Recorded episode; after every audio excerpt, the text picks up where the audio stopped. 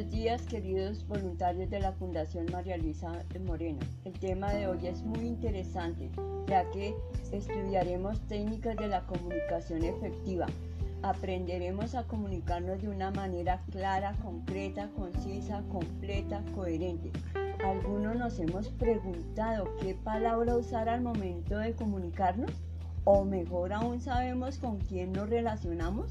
Ahora bien, mencionaremos unas claves que nos ayudarán a mejorar, fortalecer, entender habilidades comunicativas. No olvidemos tener pensamientos positivos, darle valor a nuestras palabras y lo más importante, tener paciencia, ya que es una excelente virtud de la comunicación efectiva. Por último, voluntarios, les compartiré la frase del día. Deja que tu equipo brille.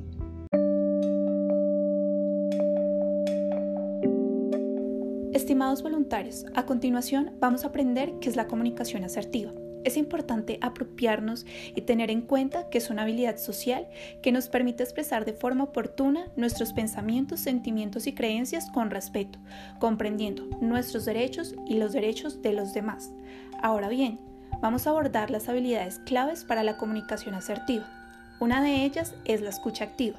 Es una habilidad comunicativa es estar atento al mensaje que la otra persona nos está transmitiendo, entendiendo sus sentimientos y emociones sin juzgar. Hacer acuerdos. Es fundamental involucrar las ideas de los demás, llegando a una posición común para cooperar en equipo. Y empatía. Es de forma racional y objetiva comprender los sentimientos y situaciones de las personas.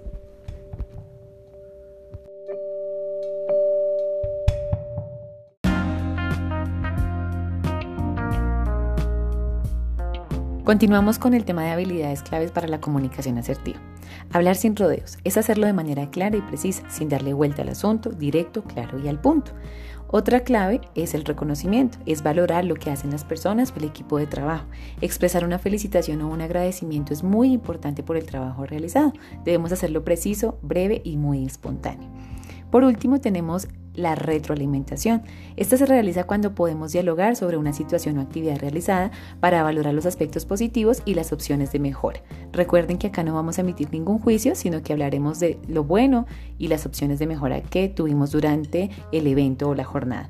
Bueno, espero que haya sido de mucha utilidad toda esta información sobre la comunicación asertiva y la comunicación efectiva. Nos escucharemos en una próxima oportunidad.